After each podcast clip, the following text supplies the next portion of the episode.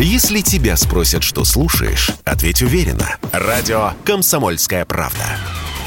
Ведь Радио КП – это эксклюзивы, о которых будет говорить вся страна. Темы дня. С вами по-прежнему Иван Панкин. Мы подводим итоги исторической недели. Историческая она в том смысле, что она нас обнулила, как я уже только что сказал, и ведь действительно наша жизнь уже никогда не будет прежней. Ну, во-первых, потому что Россия становится больше, причем сильно больше. Об этом сейчас поговорим. Вот пока дозваниваемся с Сергеем Кургиняном, лидером движения «Суть времени». А, вот мне сообщает, что он как раз присоединился к нам. Сергей Иванович, здравствуйте. Здравствуйте. Скажите, пожалуйста, вот что изменилось создание нашего начальства, нашего руководства, что оно внезапно стало проводить массовые референдумы. До этого сидели, не проводили, чего-то ждали, непонятно, правда, чего. Говорят, ждали, там, что Украина будет соблюдать Минские соглашения. Но уже даже три года назад было понятно, что никаких Минских соглашений никто соблюдать не будет. Ну и о референдумах что-то никто не говорил. А сейчас сразу, несмотря на то, что есть некая опасность, да, контрнаступлений и вот этого всего, тем не менее мы проводим референдум. С чем вы это связываете? Я связываю это с тем, что как бы ну как вам сказать, э, э, считалось, считалось, что, так сказать, э, всякие действия, которые осуществляются на Украине, можно будет осуществить очень мягко, с минимизацией наших усилий и при таком сохранении некой вольготности нашей такой полупотребительской жизни, да? Это считалось, и это считалось достаточно долго. И все время говорили, что ну, это же невозможно, что на самом деле ну, враг-то очень сильный. Это же уже не только украинская армия, на которой мобилизовал полтора миллиона, да?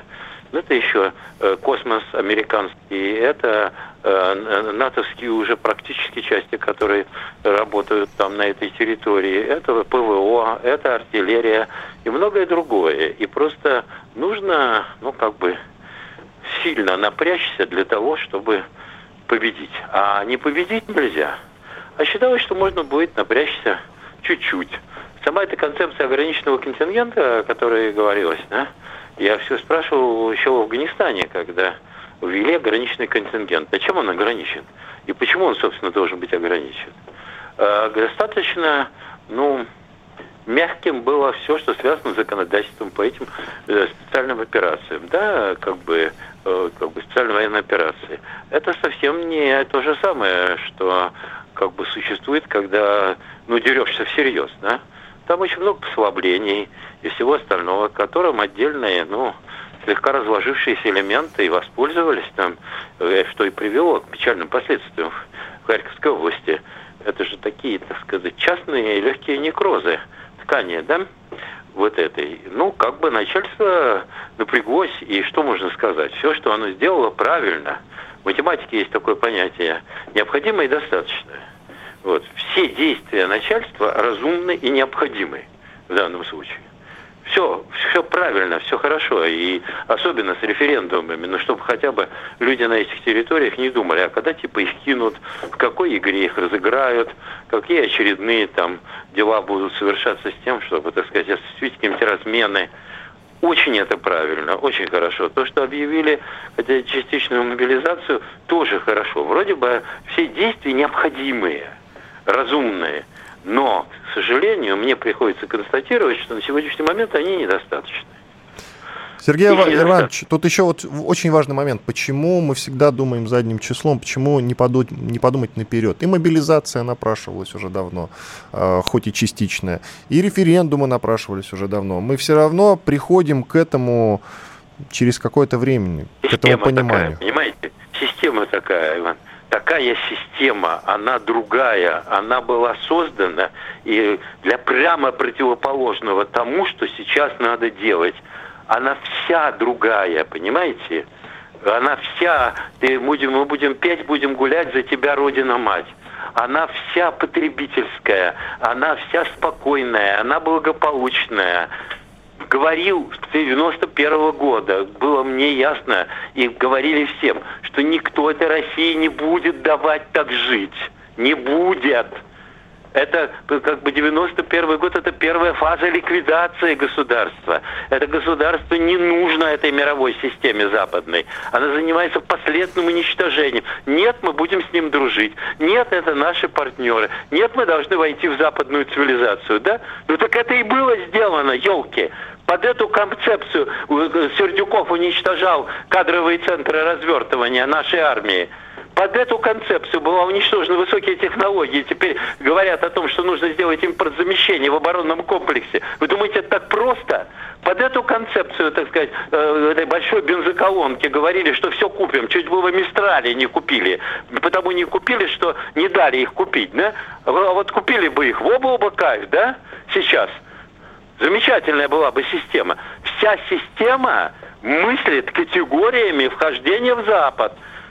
Она была для этого создана. Она красавица система под эту идею. Только идея-то оказалась невыполнима. Теперь говорят, а они перебесятся и потом к нам вернутся. Они никогда не перебесятся. Неправильно понимали их, считали, что они расслабленные. А они не расслабленные. Это волки, понимаете? А здесь готовили овец специально готовили, пока Украина тренировала волков, и как бы эти накачанные наркотиками, так сказать, обезумевшие части бандитов не поперли э, в Харьковской области, никак не понимали, что овца не может этому противостоять. Нельзя по этому поводу отвечать «бе», «бе». Это невозможно, это волчий вой. И поэтому все, что готовилось, оно все мыслит другими категориями оно постепенно переходит на это. А как бы считалось, что, а что, вот система такая, а мы ее повернем, а она будет назад работать. А она не работает на, таким способом. Ее надо менять всю э, так сказать, для того, чтобы победить в этой войне, а не победить в ней нельзя. Нужно уже не сроки вводить за дезертирство, а расстреливать перед строем. Уже пора. Просто никто не хочет понять, какие действия нужно осуществлять в час беды.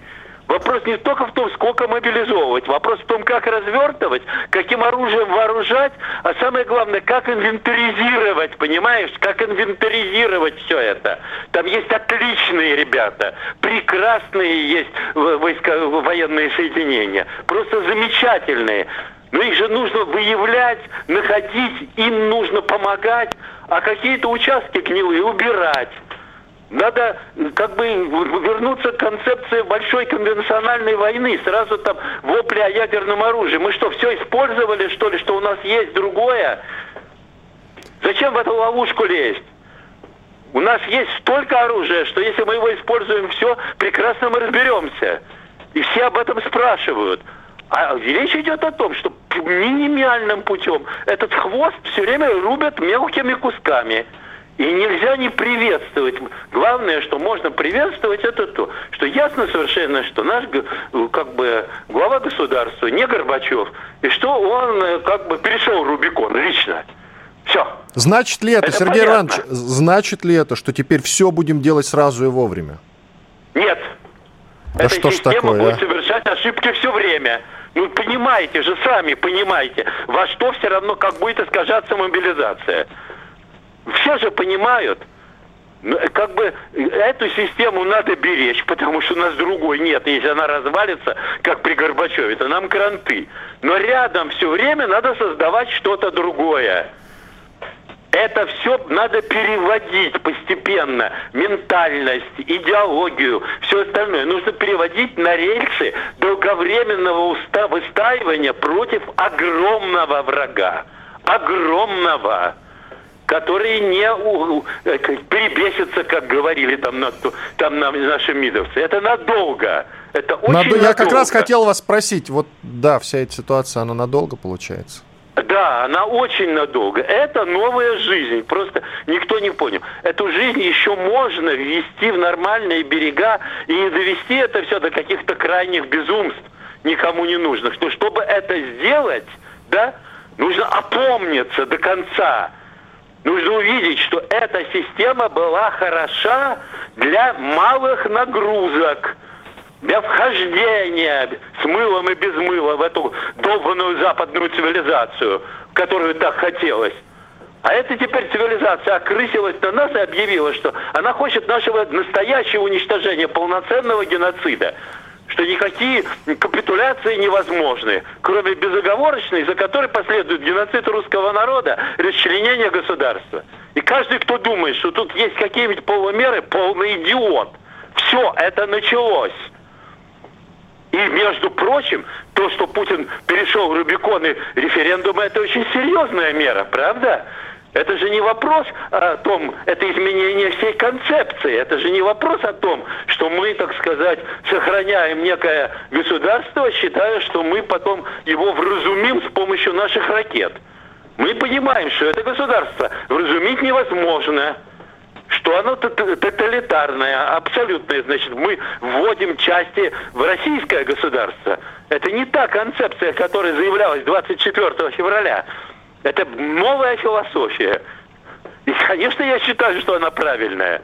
Да, но она отнюдь не безиздержечная. И я твердо понимаю, что будут еще более серьезные меры. Спасибо большое. Спасибо вам большое. Сергей Кургинян, лидер движения «Суть времени», был с нами на связи. Ну что ж, что-то вместо вывода. Вот прав абсолютно Сергей Иванович. Необходимо переходить к решительным действиям, потому что все, что происходит, очевидно, это надолго. Вопрос этот нельзя решить по щелчку, нельзя решить в течение пары месяцев. Иван Панкин был здесь, остался доволен. Обязательно вот этот разговор с Сергеем Кургиняном, лидером движения «Суть времени», выложим отдельно на сайте radiokp.ru. До свидания. Дня. Радио «Комсомольская правда». Только проверенная информация.